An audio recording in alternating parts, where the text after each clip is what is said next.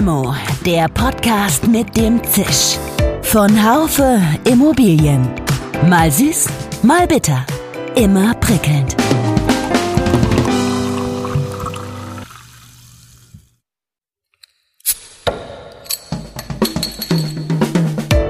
Limo, der Podcast mit dem Zisch. Von Haufe Immobilien. Mal süß, mal bitter. Immer prickelnd. Silvana Ott ist geschäftsführende Gesellschafterin bei Park Real Estate, einem Investor und Projektentwickler. Ihr Job ist es, europaweit mögliche Investments zu identifizieren, anzukaufen, zu konzeptionieren und auch zu entwickeln. Ich kenne sie schon sehr lange und schätze sie als einen Menschen, der Ideen hat, die nicht immer Mainstream sind. Ich könnte mir vorstellen, dass so ein Kreativbolzen nun aber von der Krise eingeholt wird, oder? Silvana, wie gehst du mit dieser Krise um im privaten und im beruflichen? Spürst du sie in beiden Bereichen gleich stark. Es ist spooky und gleichzeitig ist es faszinierend, was gerade passiert. Also es ist irgendwie so eine ganz wilde Mischung. Ich bin da, glaube ich, ähm, ganz froh, dass es im ganz, ganz engen Umfeld, äh, Familie direkt, ähm, haben wir relativ viele Freiheiten über den Hof, den wir draußen haben, über die Pferde, ähm, über dieses draußen sein können. Aber im ähm, etwas größeren familiären Umfeld natürlich, da brennt die Hütte. Familie ist im Krisenstab äh, in der Charité. Ja, da, da die, die Abendtelefonate, die, die erden einen ganz, ganz schnell wieder.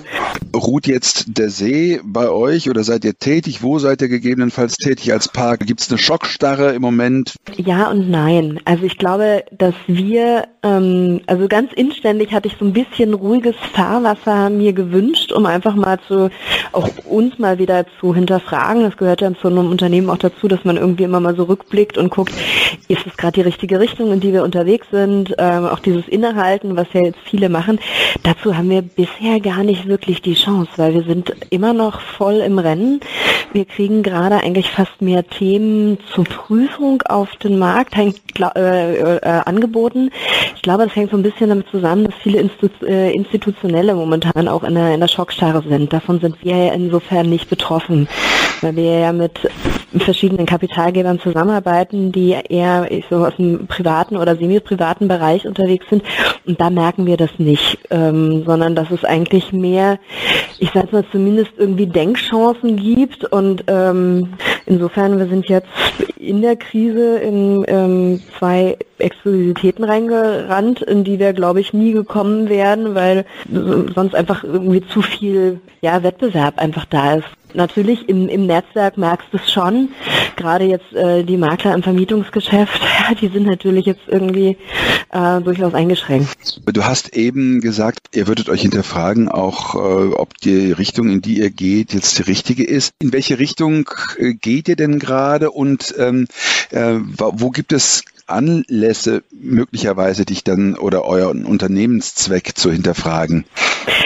Ähm, ich glaube schon, dass man, ähm, dass der Markt sich dahingehend ähm, schon verändern wird, dass ähm, ich sag mal der Nutzer per se, über den unsere Branche ja manchmal vielleicht einen Tick zu wenig nachdenkt, äh, dass der Nutzer selber ähm, einfach in einem Wertewandel ist oder in einem Überdenken seiner Werte, ähm, dass das Urlaub wenn man an äh, Hotellerie denkt oder auch Geschäftsreisen, eine andere Qualität bekommen werden. Und das hat ja dann auch wieder Implikationen auf einem Produkt. Ja? Das heißt, diese vielen lieblosen Produkte, die auch auf dem Markt sind, ja, die, ähm, wo man sagt, ja, man hat auch mal Brot- und Buttergeschäft. Also haben wir Gott sei Dank äh, relativ selten, sondern wir sind immer relativ stark im Konzept. Aber äh, wenn du in, in das Standard, in die Standard-Meterware reingehst, dann ist die Frage, ob die so weiter bestehen wird. Auch das Thema ähm, Wohnen, ja, welche Gewichtung und da bist du wieder mit dem Thema, das, ähm, bei dem Thema, dass du dich mit dem Thema Wohn, Wohnraum beschäftigen musst. Äh, wie stark wird das Thema Wohnraum sich verändern? Ja, also ich glaube, durch die Krise nimmt der Gedanke der Gemeinschaft zu. Darauf wird man reagieren müssen. Ähm, es wird trotzdem ein Thema geben. Ich meine, wir haben ganz, ganz viele Leute, die jetzt auf 60 Prozent irgendwie Arbeit, ähm, ähm, äh, Arbeitszeit sitzen. Das heißt, da gibt es auch monetäre Einbußen. Das heißt, äh, in welcher Produktrange kannst du, ich sag mal, das Thema Wohnen noch anbieten? Werden die Grundrisse möglicherweise kleiner, müssen aber noch durchdachter werden? Also ob wir irgendwann mal, ich will nicht sagen, aus einer gewissen Nachlässigkeit rauskommen, da sage ich jetzt nicht wir als Park, sondern es ist ja so ein bisschen die Schwere der Branche im Sinne von, das haben wir immer so gemacht und jetzt denken wir auch mal ein bisschen in Konzept und Produkt. Ich glaube, dass wir da weiterhin müssen, ja, auf das Thema Büro. Jeder, End, also jeder, jeder Nutzer eines Produkts, auch äh, jeder Mitarbeiter denkt in diesen Zeiten viel mehr nach, was ist mir denn wichtig? Wie will ich leben? Wie will ich arbeiten? Und das wird einen Mordsimpact auf unsere Branche haben. Du sagtest eben, dass die privaten Kapitalgeber nicht so sehr von dieser Schockstarre betroffen sind. Ähm, woran machst du das fest? Weil es ist halt einfach so, dass es natürlich je mehr Verantwortungsbereich ich im, Öf im, im öffentlicheren Raum habe, wie, wie institutionelle, dann habe ich natürlich einfach auch in, eine gewisse Mehrverantwortung nicht mehr, äh, nicht nur mir gegenüber, äh, mir, mir selbst gegenüber, als beispielsweise privater Geldgeber. Ähm, da kann ich viel freier entscheiden als, als die, die ganzen institutionellen, die natürlich erstmal äh, über Regularien und äh, eine Verantwortung erstmal auf die Krise ganz anders reagieren als ein Privater, der sagt, ich habe aber, ich sag mal, einen relativ entspannten Blick, weil die Leute werden weiter wohnen, die werden weiter arbeiten.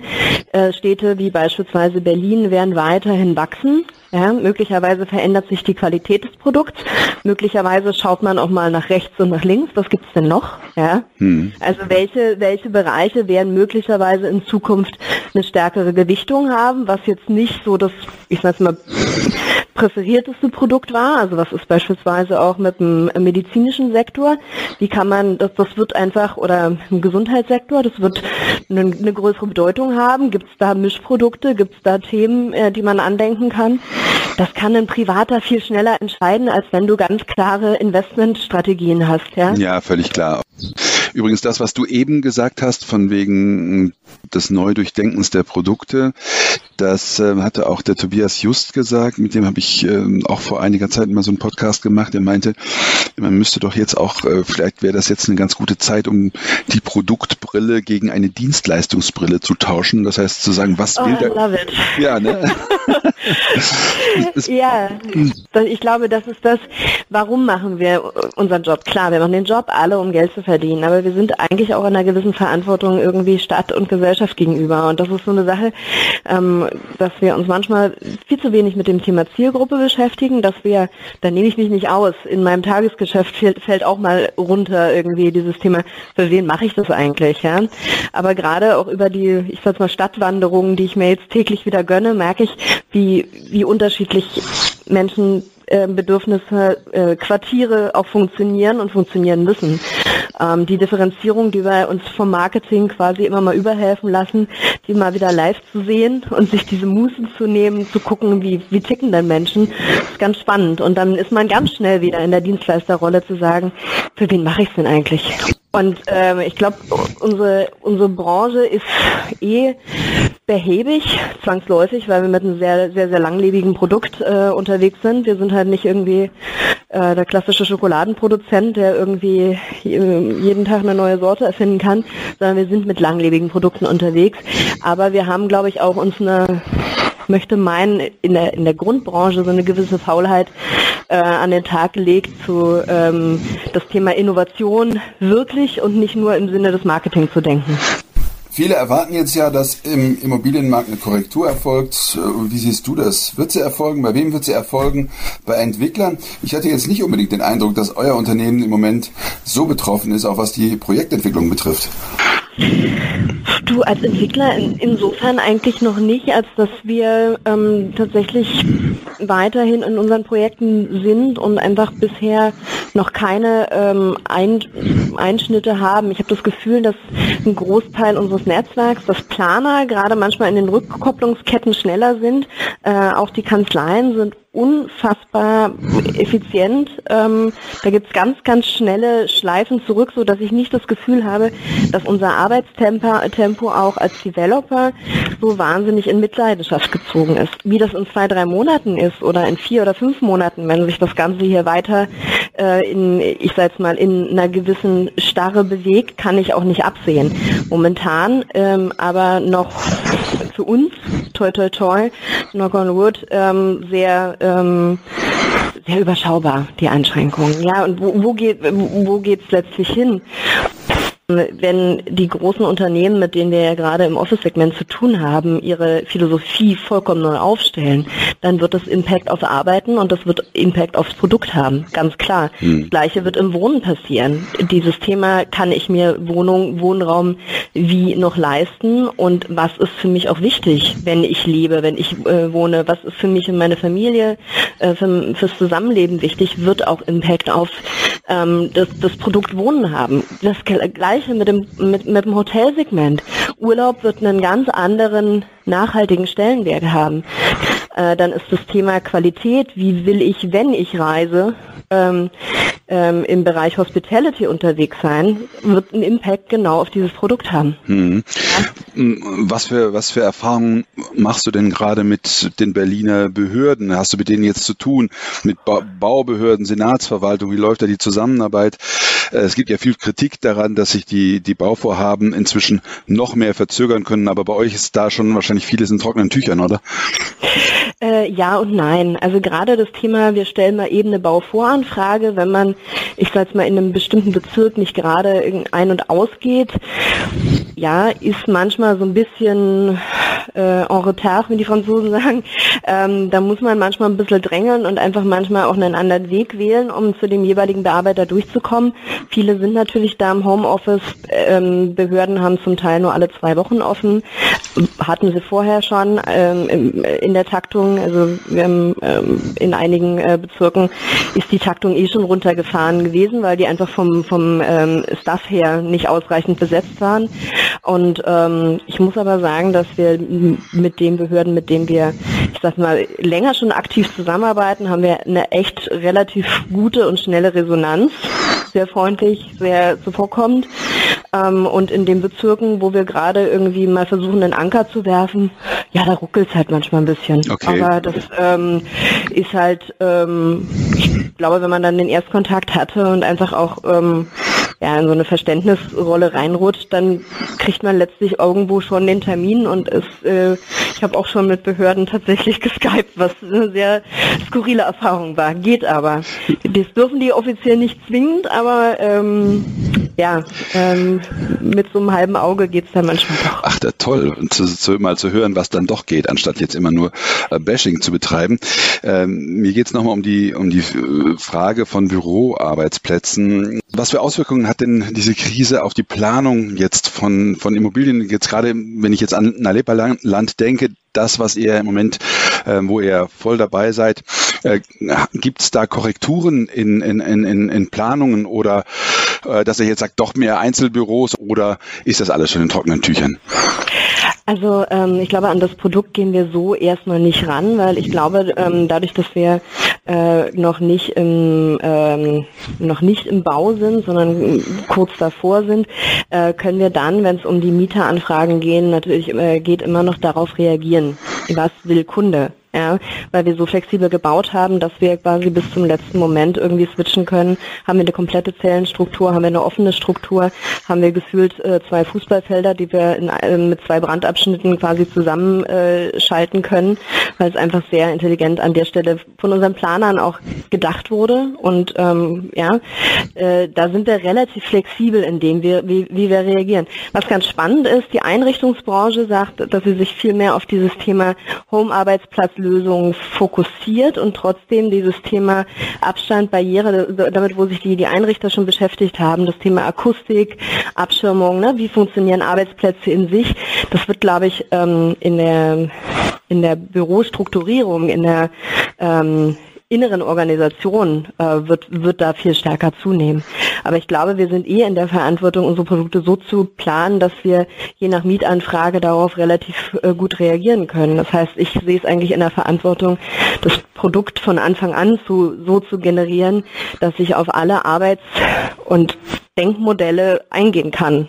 Also die innere DNA muss einfach so funktionieren, dass ich auf jeden reagieren kann. Ja, Und ich glaube, das kann man schon machen. Dann, äh, ich sag mal, dieser, dieser Austausch, der Sparringpartner des Architekten, wenn der von Anfang an irgendwie auch im, in, der, in der Strategie mit eingebunden ist, sich auch mal damit beschäftigt, wie Zielgruppe funktioniert, wie die Organisationen von innen funktionieren. Und wenn man den in der Briefingphase schon mit dabei hat, dann äh, hat er ein ganz anderes Mindset darauf zu reagieren. Also haben wir jetzt bei dem einen Produkt gehabt. Wir sind da mit Lava unterwegs. Mhm. Lava ähm, jedes Mal wieder Chapeau in dem, wie sie ähm, Büros denken können und wollen. Ihr habt ja auch viel im, im hochpreisigen Segment, oder? Also, äh, was, was macht das mit einer mit einem Unternehmen wie euch, wenn ihr wenn ihr jetzt äh, hochpreisig durchaus unterwegs seid und merkt, aber das könnte im Moment es könnte zu Korrekturen des Marktes kommen. Das ist schön, dass du das sagst, weil ähm, das Thema hochpreisig hat äh, die Außenwirkung, ein sehr, sehr hochpreisiges Produkt an den Markt zu bringen. Aber wenn du dir die, da sind wir wieder beim Thema innere DNA von ähm, La Leperland anschaust. Ja, wir haben eine sehr spannende, ähm, ausdrucksstarke Fassade, aber das Haus ist so gedacht, dass wir eigentlich einen Schuhkarton mit einem Loch drin bauen, wenn man jetzt mal auf den, den Grundriss plant. Das heißt, es ist so konzipiert, dass selbst irgendwie ein Systembauer dieses Produkt umsetzen könnte. Und damit schaffen wir zwar ein sehr hoch, hochpreisiges, durchdachtes Produkt, können es aber relativ günstig trotzdem an den Markt bringen. Und das ist, glaube ich, auch diese, dieses Denkmodell. Es ist ähm, insofern äh, Treffer versenkt. Ja, es wirkt sehr, sehr hochwertig und es ist, ist es auch, aber dadurch, dass wir ähm, sehr, sehr viel in dem, im Denkprozess waren, ähm, haben wir darüber Einsparungen, die es wieder schafften, irgendwie, ich sag's mal, sein, ein, seinen Preis wertes Produkt ähm, anzubieten. Mhm. Ja, das ist, glaube ich, so diese, dieses Denksparring, wo das Team manchmal irgendwie schon fast grundnervös ist, wenn wir ähm, sagen, wir müssen noch eine Schleife drehen, weil am Ende, wenn wir relativ früh den Bau schon gedacht haben in den vorderen Leistungsphasen und einfach gucken, wo gibt's ähm, Wiederholungen, wo sind Themen und wie kann ich sie so verpacken, dass es einfach auch im, im täglichen Doing, wenn du in so einem Hotel, äh, Hotel würde ich schon sagen, in so einem Büro lebst, quasi gar nicht äh, mit, mitbekommen, äh, mitzubekommen ist. Das heißt, da auch fast wieder so ein Pareto-Prinzip, ne? Ähm, 20 Prozent Finesse und 80 Prozent Meterware hm. und das aber so geschickt kombiniert, dass du einfach ein hochwertiges Produkt hast, was du aber sagen wir, relativ ähm, entspannt auch bauen kannst ich glaube, dass ja, dass doch viele Entwickler jetzt, die sich gerade mit dem Thema Luxuswohnungen befassen, dass die jetzt bei denen so eine gewisse Schockstarre einsetzt, weil sie das äh, im Bewusstsein haben müssen, dass sie die möglicherweise nur noch bedingt loskriegen werden, oder? Das glaube ich und ich glaube auch, dass ich gerade, also ich, ich sehe es ja jetzt viel auch aus, aus dem Berliner Markt heraus, weil das ist nun mal unser Heimatmarkt. Wir grätschen zwar mal rechts und links vorbei, aber das ist so, da, das ist unsere Homebase, wo wir einfach sagen, wie, ähm, wie kann denn eine vierköpfige Familie sich Wohnen noch leisten? Und da ist eine Entscheidung für einen Familienvater irgendwie mit zwei Kindern und Frau im Friedrichshain, irgendwie kann ich da noch eine Wohnung irgendwie auf 70 oder 80 Quadratmeter ähm, für 15 Euro äh, kalt mieten. Schaffe ich das überhaupt? Bringe ich meine Familie damit durch und sperre im Zweifel zwei Kinder in ein Kinderzimmer? Oder wir haben unser Projekt jetzt in, in äh, Frankfurt oder, wo wir äh, ein gutes Mitpreissegment anbieten. Du, du guckst irgendwie ähm, auf die Oder. Hm. Ähm, du ähm, hast im Zweifel zwei äh, Stellplätze, hast unten Shopping, hast einen Kindergarten, hast, ähm, hast eine herrliche Laufstrecke auf dem Oderdeichen und du pendelst alle 20 Minuten nur 40 Minuten in, äh, bis zum Zoo ein. Ja? Und da ist, es klingt völlig absurd und Frankfurt-Oder ist immer noch so ähm, als, als Stadt ähm, bei vielen nicht emotional auf der Landkarte, aber einen, äh, eine tolle Wohn- und Lebensqualität zu haben und zu sagen, ich fahre halt 40 Minuten und bin dann eigentlich im Zoo und das ich, kann ich alle 20 Minuten machen, ist wieder ein Denkmodell, wo du sagst, da kann ich es vielleicht nochmal anbieten, dass Familien irgendwie entspannt wohnen können. Silvana, noch eine Frage am Schluss. Ähm, ich meine, viele sagen ja, dass so eine Krise auch ähm, eine Chance sein kann für vieles. Mhm. Man kann das ja schon fast nicht mehr hören und doch ist da was dran. Glaubst du, dass diese Krise dazu beitragen könnte, dass sich die Branche ein Stück weit verändert? Ich habe gerade mit Eike Becker gesprochen. Der forderte, die Branche sollte sich ein bisschen stärker darüber bewusst werden, dass sie eine Aufgabe für die Gemeinschaft hat. Du, gebe ich, gebe ich ihm recht und ich mag äh, genau diesen Ansatz, dass er nicht immer umzusetzen ist, ist ganz klar, weil gerade wenn du im Investmentbereich bist, bist du ja nie da, äh, du bist ja nie in den Entscheidungen ganz, ganz frei. Ja, also das ist ja, äh, dass wir irgendwie äh, unserem Kapital sagen können, wohin die Reise geht. Ja, wir können es in eine gewisse Richtung schieben und wir können äh, neue Angebote schaffen und sagen, wir glauben, dass es in die Richtung gehen kann, aber trotzdem ähm, wir operieren als relativ wenig äh, Menschen mit verdammt viel Geld. Hm. Und ähm, das äh, leitet natürlich häufig dazu an zu sagen, wir gehen lieber den sicheren, konservativen Weg, den alle schon gegangen sind. Ich glaube, dass die Krise viele zum Umdenken bringt. Ich glaube, dass dieses Thema, ich sag mal, Kooperationen ähm, möglicherweise zunehmen wird.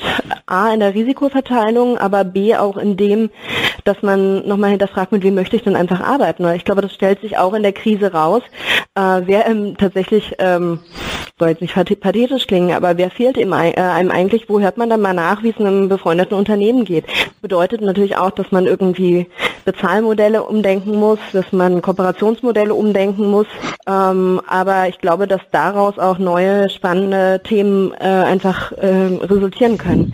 Und ich glaube auch nicht mal, dass das, dieses Thema, ich bin für immer und ewig in einer Company, das ist ja nichts, ähm, was die Leute irgendwie hält, sondern es sind Produkte, es sind Themen, es sind Aufgaben, auf die wir springen, wo wir sagen, da, da brennt das Herz. Und wenn wir da, glaube ich, einen Weg finden, auch ähm, Freelancer, Kooperationen so zu binden, dass man ähm, eine andere Form der Motivation hat, als ja dieses Binden an ein Unternehmen, glaube ich, kann da ganz spannende Themen draus erwachsen.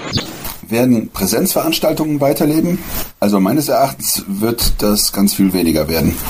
Inflation in, äh, in Veranstaltungen, das haben wir ja schon gehabt. Ne? Also ich meine, das kennst du, das kenne ich. Irgendwie dieses, wir, wir sind überall und schaffen im Zweifel, weil wir richtig gut sind, auch mal drei Abendveranstaltungen an einem Tag. Überschätze mich nicht. Äh, das ist, äh, die Zeiten sind vorbei, glaube ich. Naja, ja, aber ich weiß das. Helden am Werk. Genau, genau, genau. Krise, ja, it's a feature, not a bug.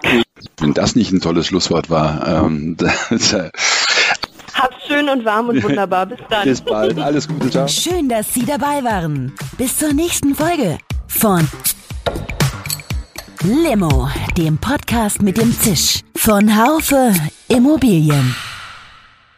Um keine Folge zu verpassen, abonnieren Sie doch einfach den Podcast in Ihrer Podcast-App. Schön, dass Sie dabei waren. Bis zur nächsten Folge von Limo, dem Podcast mit dem Zisch von Haufe Immobilien. Um keine Folge zu verpassen, abonnieren Sie doch einfach den Podcast in Ihrer Podcast-App.